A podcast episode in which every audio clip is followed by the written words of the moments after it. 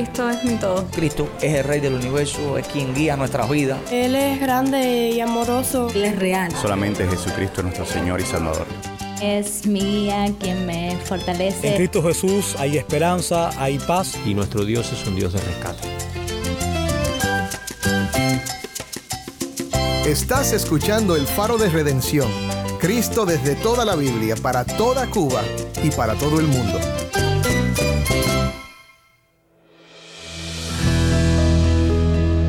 Hola, soy el pastor Dani Rojas, el nuevo director y locutor del Faro de Redención. Gracias por acompañarme hoy. Hoy regresamos a una serie titulada Mujeres centradas en la Escritura. Como lo hicimos la vez pasada, por una semana compartiremos los pensamientos de varias hermanas cristianas en Cuba. Le damos gracias al Señor por capacitar a nuestras hermanas con sabiduría. La mayoría de los mensajes de esta semana fueron dados en conferencias para mujeres pero sin duda serán de bendición para todo oyente. Hoy escucharemos un mensaje por María Esther Castillo, maestra de mujeres y niños en la Iglesia Bautista de la Ceiba en La Habana. María Esther comparte desde 1 de Pedro 5 del 6 al 11 cómo podemos vivir en humildad confiando en medio del sufrimiento terrenal, sabiendo que Dios usa las pruebas para afirmarnos en nuestra fe. María Esther dio este mensaje en un taller de exposición bíblica en La Habana, Cuba. Ya seas hombre o mujer, encontrarás en lo que María Esther comparte importantes principios para la vida cristiana. Así que si tienes una Biblia, busca Primera de Pedro capítulo 5 y quédate conmigo para oír de nuestra hermana en Cristo, María Esther Castillo.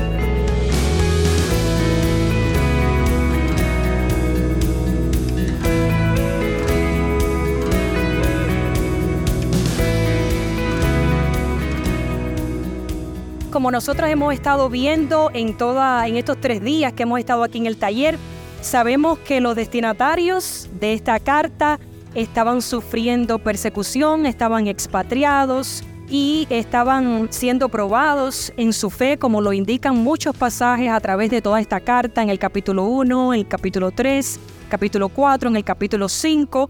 Sus sufrimientos eran pruebas comunes a los cristianos del primer siglo, que incluían insultos, que incluía persecución, difamaciones de supuestos delitos, el desprecio social por ser cristianos, pudiera ser que hasta golpizas, nosotros sabemos que esto sucedía. Pero el propósito de Pedro al escribirle eh, a estos creyentes, como él los dice ahí en, en, Primera de Pedro capítulo 5, versículo 12, era para animarlos a permanecer firmes en la fe en medio de estas pruebas, como lo hemos visto a través de toda la carta, Pedro urge a sus lectores a enfocarse en los privilegios espirituales y más específicamente en los privilegios de la próxima vida, de la cual ellos estaban esperando, ya que para los creyentes en Jesús, los derechos de herencia y de justicia real pertenecían a otro reino, no al reino de este mundo. Pedro, de manera reiterada, dirige la mente de sus lectores a las glorias eternas que vendrían. Lo vemos ahí en el capítulo 1, del 3 al 13, el capítulo 4, versículo 13 y el 5, 1 y 4. Él les instruye continuamente sobre cuál debe ser el comportamiento apropiado de los creyentes en medio del sufrimiento y les pone a Cristo como el ejemplo el modelo a seguir de perseverancia en medio de los sufrimientos. Y aunque esta carta está dirigida a estos cristianos que estaban siendo perseguidos, estos principios se aplican a cualquier sufrimiento que los creyentes de cualquier época puedan enfrentar, siempre y cuando, Pedro lo aclara, no haya sido por motivo de un pecado en la persona. La esperanza es parte integral del mensaje de Pedro. En un clima de hostilidad y de oposición espiritual, nosotros podemos sentirnos tentados al desaliento y a la desesperación, pero la salvación y la esperanza que infunde en la vida del creyente, nosotros sabemos que es una esperanza que, como dice Pedro, yace en el pasado, que en el presente puede estar siendo probada, pero que tiene un alcance futuro.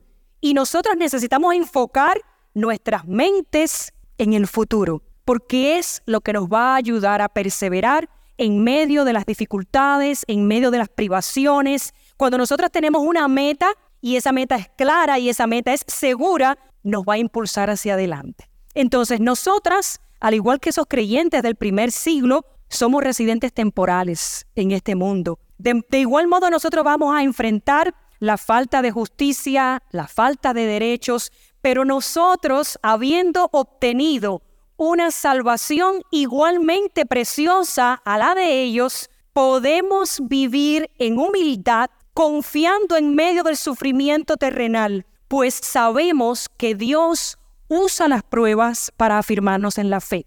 Y repito esta idea, y es lo que yo deseo argumentarles a ustedes hoy. Podemos vivir en humildad confiando en medio del sufrimiento terrenal, pues sabemos que Dios usa las pruebas para afirmarnos en la fe. Y me gustaría compartir con ustedes desde los versículos 6 hasta el 7 cómo somos exhortados a vivir en humildad, confiando en el cuidado del Señor. Dice ahí, humillaos pues bajo la poderosa mano de Dios, para que Él os exalte cuando fuere tiempo, echando toda vuestra ansiedad sobre Él, porque Él tiene cuidado de vosotros. Un misionero que estuvo viviendo en la India una vez dijo que si tuviera que escoger dos frases que evidenciaran el crecimiento espiritual, él escogería estas dos. No lo sé y lo siento. Creo que son expresión de y evidencia de una verdadera humildad. Cuando nosotros miramos un poquito más arriba, aquí en el versículo 5, vemos que Pedro el llamado a la humildad no comienza en el versículo 6, sino que comienza desde el versículo 5. Y él está haciendo un llamado a la humildad, pero este llamado ha venido repitiéndose a lo largo de toda la carta y nos da una razón poderosa para ello. Dice que debemos revestirnos de humildad porque Dios resiste a los soberbios y da gracia a los humildes. Si no existiera ninguna otra razón para que nosotros vivamos en humildad, pienso que esta sería razón suficiente. Pensemos en esto, mis hermanas. El Dios Todopoderoso, opuesto a nuestro orgullo y decidido a quebrantarlo, contrastado con el Dios Todopoderoso, que no puede resistirse a un corazón contrito y humillado. Mi hermana, tú deseas experimentar la gracia de Dios en tu vida, en medio de la ansiedad, en medio del sufrimiento, entonces hay un llamado para nosotras aquí a ser humildes. A Agustín le preguntaron una vez cuál debe ser la cualidad que más resalta en la vida de un cristiano. Y él dijo, podría enunciarla tres veces. Humildad, humildad y humildad. Muchas pruebas en nuestras vidas van a ser permitidas por Dios, aunque no son del todo enviadas por Él, van a ser permitidas por Él. La mejor actitud para enfrentarlas, dice Pedro, es aceptarlo con humildad, confiando en que Él nos sostiene, como dice aquí nuestro texto. Él nos exaltará a su debido tiempo. Y nosotras tenemos ese ejemplo de humildad y es nuestro Señor Jesucristo. En unos capítulos anteriores, Él está hablando de cómo los cristianos deben someterse a las autoridades, de cómo los siervos deben someterse aún a esos amos que son malos. Y le dice, Jesucristo es el ejemplo de sujeción.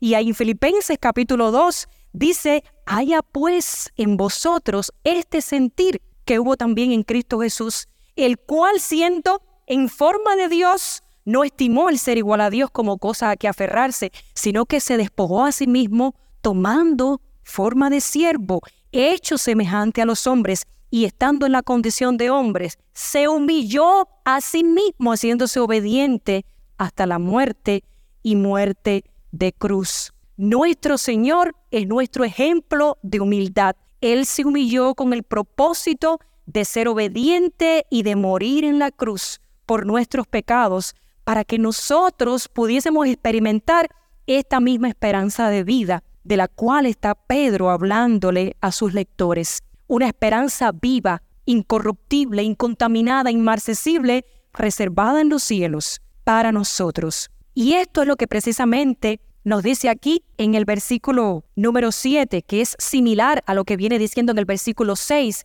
Dice, echando toda vuestra ansiedad sobre Él, porque Él tiene cuidado de vosotros. Este versículo nos remite al Salmo 55, 22, que dice, echa sobre Jehová tu carga, y Él te sustentará. Este salmo está dedicado a la queja de los justos y al clamor por la liberación. Una actitud de humildad ante el Dios Todopoderoso permite que aquellos que enfrentan dificultades y hostilidad arrojen toda su ansiedad sobre Él. ¿Por qué? Porque Él tiene cuidado de nosotros. Sabemos que Dios se preocupa por nosotros. La oración es el resumen de la dependencia y la humildad. Los creyentes tenemos un remedio para la ansiedad, para la desesperación, y es precisamente la oración, echando toda vuestra ansiedad sobre Él, porque Él tiene cuidado de vosotros. A través de la oración nos liberamos genuinamente del miedo y la ansiedad. Estaba ahorita luchando con el hecho de que tenía que pararme aquí a exponer la palabra de Dios. Sentí un poco de ansiedad y un poco de temor. Y el Señor me preguntó en mi corazón, ¿por qué temes? Echa toda tu ansiedad sobre mí. ¿Cuál es mi preocupación? ¿Es exponer con fidelidad la palabra de Dios o es temerles a ustedes? Si mi preocupación es exponer la palabra de Dios con fidelidad, yo debo orar y descansar en el Señor, porque sé que Él también tiene esa misma intención de que su palabra sea expuesta con fidelidad. A través de la oración nosotras podemos liberarnos de este miedo y de la ansiedad, porque sabemos que conocer a Dios, que estar en los brazos de Dios, es estar en la provisión de Dios y bajo el cuidado divino. Nuestros corazones muchas veces se cargan de ansiedad porque nosotros olvidamos el hecho de que Dios se preocupa por nosotros. Nosotras no estamos a la deriva, mis hermanas. Dios tiene control de cada detalle de la historia y está íntimamente involucrado en cada detalle, en cada segundo de nuestras vidas. Pudiera parecer minimalista, pero es así. Dios está interesado en cada segundo, en cada detalle de nuestras vidas. Y mis hermanas, la ansiedad es innecesaria, porque nosotras no debemos llevar ninguna carga cuando sabemos que nuestro Dios está dispuesto a llevarlas por nosotros. El mismo Señor dijo, venid a mí todos los que estáis trabajados y cargados y yo os haré descansar. Nuestros corazones se cargan de ansiedad porque no venimos a Él a depositar nuestras cargas. Yo me viene a la mente un himno que decía, cuando estás cansado y abatido, dilo a Cristo te sientes débil, confundido, dilo a Cristo. Te sientes ansioso y preocupado, dilo a Cristo el Señor. Dilo a Cristo en oración. Descansemos en el Señor depositando todas nuestras cargas, todo lo que nos agobia, todo lo que provoca ansiedad en nosotros, porque la ansiedad, mis hermanas, es pecado. Un predicador dijo que la ansiedad era pecado porque niega la sabiduría de Dios dice, Él no sabe lo que está haciendo, Él no sabe lo que está permitiendo en mi vida. La ansiedad es pecado porque niega el amor de Dios. Dios no tiene cuidado en mí. Cuando yo estoy ansiosa y no soy capaz de encontrar paz ni siquiera orando, yo estoy diciéndole, Señor, tú no tienes cuidado de mí. Y cuando yo me siento ansiosa, aun cuando oro, yo le estoy diciendo, tú no tienes todo el poder. Tú no tienes el poder de liberarme de esta ansiedad que yo estoy sintiendo en mi corazón. Ansiedad porque nosotras podemos estar expuestas a muchas ansiedades. Todos los días estamos expuestas a la ansiedad. Ansiedad de qué voy a comer, qué le voy a dar a mis hijos, con qué zapatos van a la escuela, a cuánto va a estar eh, el, feeling de huevo mañana. nuestros corazones se cargan de ansiedad. Y no quiero decir que es pecado que la ansiedad venga. El pecado es que nosotras alberguemos esa ansiedad en nuestros corazones cuando sabemos que podemos venir a Dios y echar toda nuestra ansiedad sobre Él, porque dice su palabra aquí que Él tiene cuidado de nosotros. Entonces, somos exhortadas a vivir en humildad y confiando en el cuidado de Dios. Pero no solamente esto, sino que también nosotras somos exhortadas a estar alertas y firmes en la fe, sabiendo que Dios usa el sufrimiento para afirmarnos, fortalecernos, establecernos en la fe. Miren que dice los versículos del 8 al 11. Sed sobrios y velad, porque vuestro adversario el diablo, como león riente, anda alrededor buscando a quien devorar, al cual resistid firmes en la fe, sabiendo que los mismos padecimientos se van cumpliendo en vuestros hermanos en todo el mundo.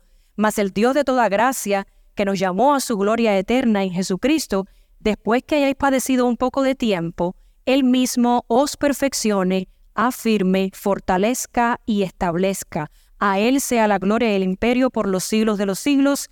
Amén. Como nosotros somos exhortados a permanecer firmes en la fe. Primeramente, como dice el versículo 8 y 9, siendo sobrios y velando los ataques de nuestro adversario el diablo. El cristiano es uno que debe caracterizarse por ser sobrio y entendido de que tiene un adversario poderoso. Esto no significa que nosotros vamos a ver al diablo donde quiera que nos suceda algo, porque sucede esto, a veces lo vemos en todo, a veces hasta le echamos la culpa de cosas que no ha hecho. Nosotras sabemos que a nuestro alrededor se libra una batalla espiritual a la cual nosotras no podemos estar ajenas, porque nosotros sabemos que Él no descansa en su intento de sacar lo peor que hay en nosotros. Sabemos que nuestra sociedad está permeada por una filosofía diabólica que es la que moldea el carácter de los que viven bajo esa filosofía, pero no así con nosotros, porque dice la Escritura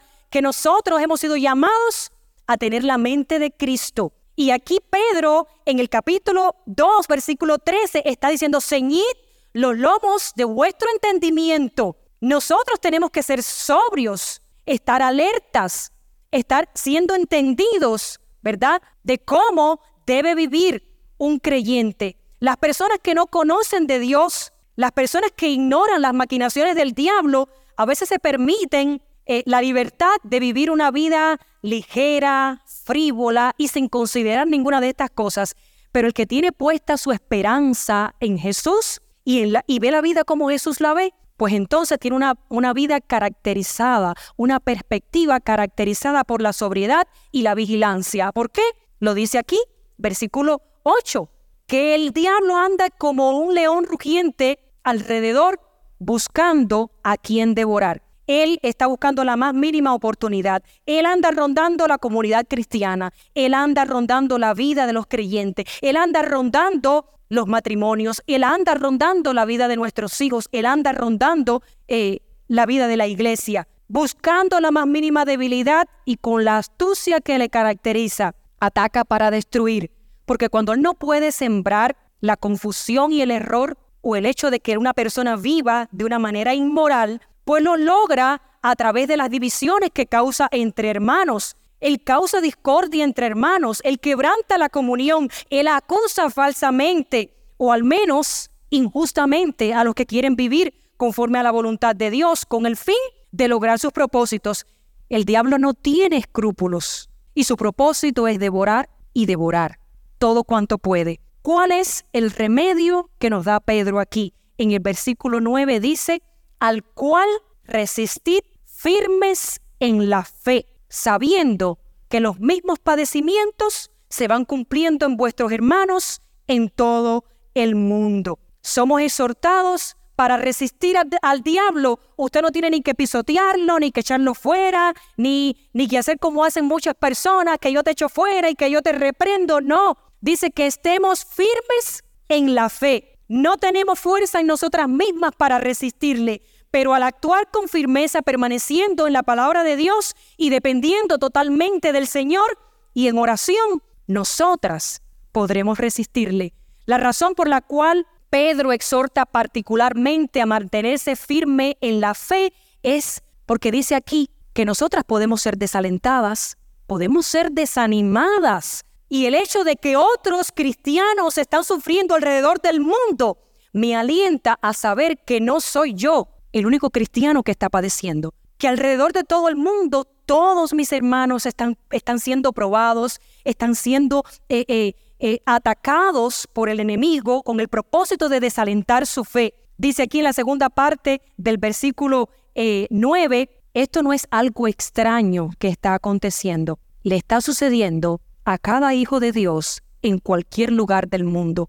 Y la única forma de nosotros poder resistir es permaneciendo firmes en la fe. Nosotros somos animados con estas palabras, con el mismo sentimiento de que la verdadera victoria en la persecución, en el sufrimiento, es ver a Dios de detrás de cada momento de nuestras vidas, obrando sus propósitos y recordando ante todo que Él es el Dios de gracia. Mire que nos dice el versículo 10, más el Dios de toda gracia que nos llamó a su gloria eterna en Jesucristo, después que hayáis padecido un poco de tiempo, Él mismo os perfeccione, afirme, fortalezca y establezca.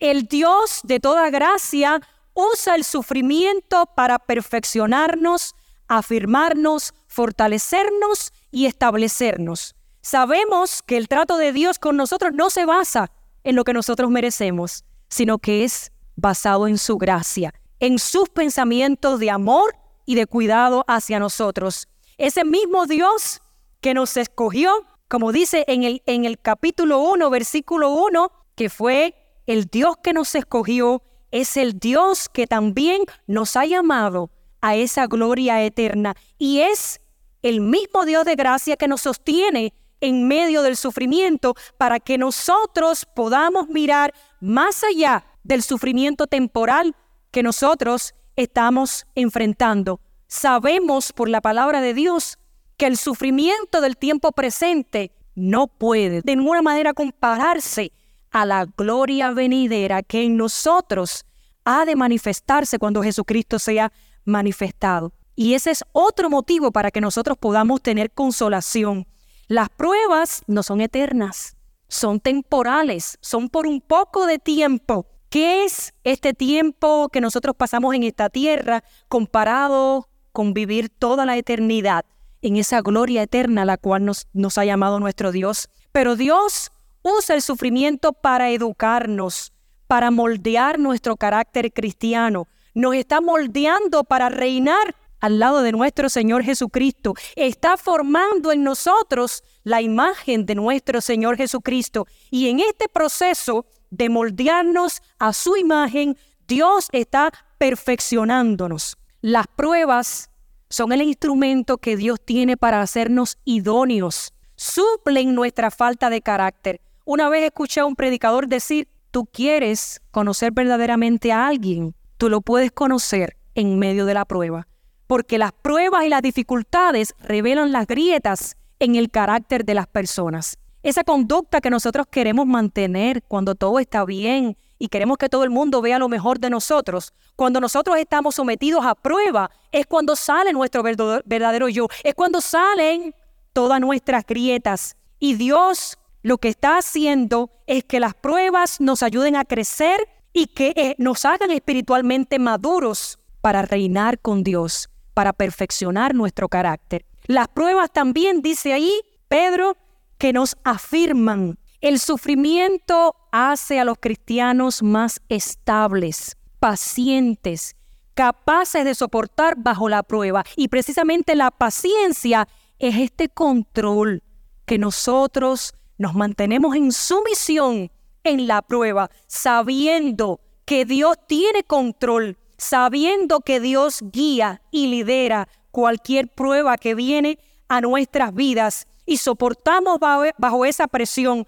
Yo pienso que Pablo, eh, Pedro lo dice aquí, disculpen, porque esta fue la recomendación que Pedro le dio, el Señor le dio a Pedro. Tú confirma a tus hermanos. Y él dice que las pruebas son para afirmarnos en la fe. También dice aquí el pasaje que estas pruebas son para fortalecernos con la persecución que quiere lograr Satanás. Él busca el propósito de debilitarnos y desgastarnos, pero planificadas y guiadas por Dios tienen el efecto contrario. Dios las usa para perfeccionarnos, para resistir en medio de aquello en, en, lo que nosotros no tenemos control nosotras podemos confiar en que Dios tiene el control y estas pruebas nos fortalecen. Muy por el contrario. Podemos sentir debilidad, puede ser que usted sienta debilidad, pero usted sabe que puede echar su carga delante de Dios en oración y Dios nos va a fortalecer. Y nunca salimos de una prueba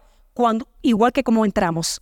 Salimos más fortalecidos, con un conocimiento más pleno de que Dios está por nosotros, de que su mano está ahí. Mis hermanas, si, si deseamos crecer Muchas veces Dios va a enviar pruebas. Porque es la manera de hacernos madurar, es la manera de hacernos crecer, es la manera de afirmarnos y es la manera en que nosotras podemos ver a Dios obrando en nuestras vidas.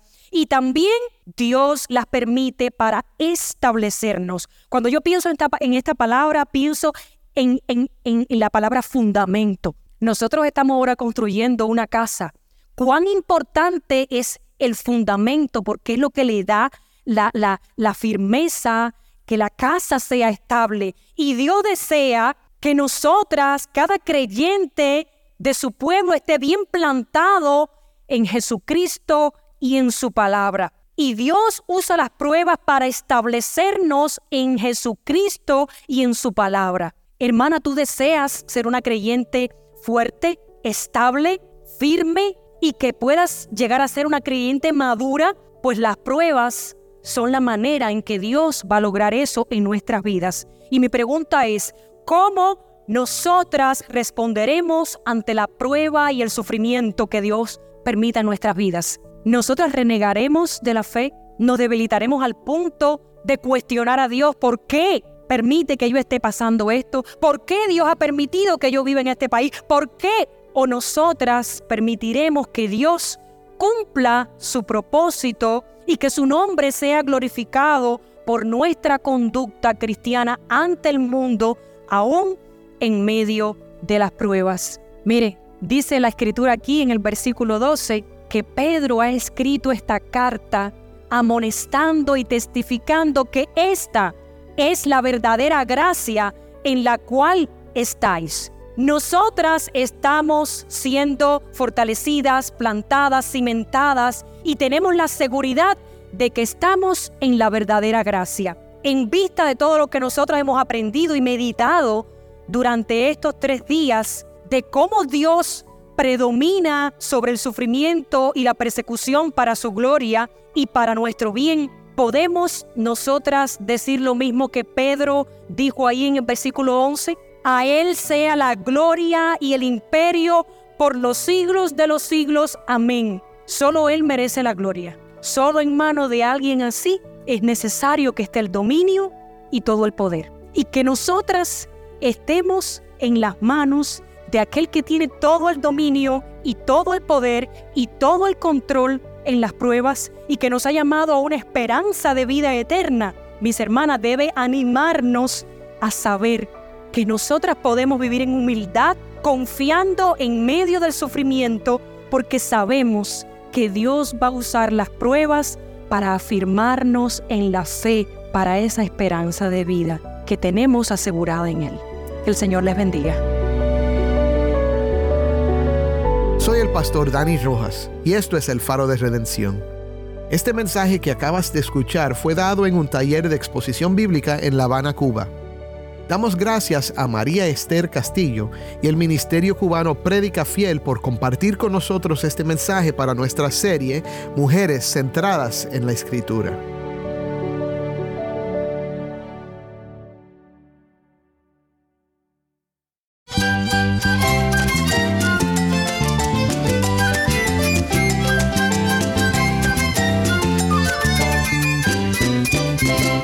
Soy el pastor Dani Rojas.